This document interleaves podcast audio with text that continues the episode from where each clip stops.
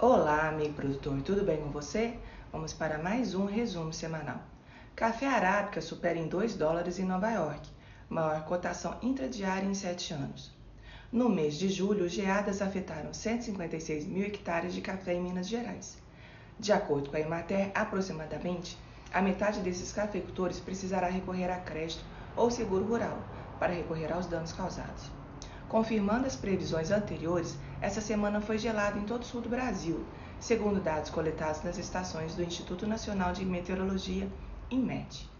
Preços da soja continuam sua rota de queda no mercado internacional.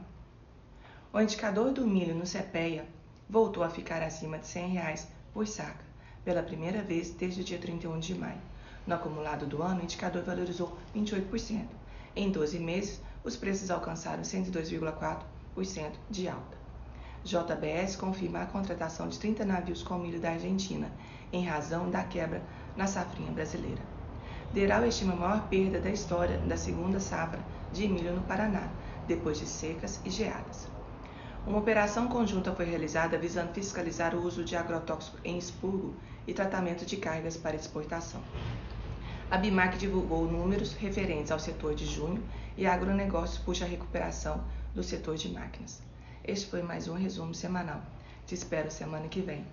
Até lá!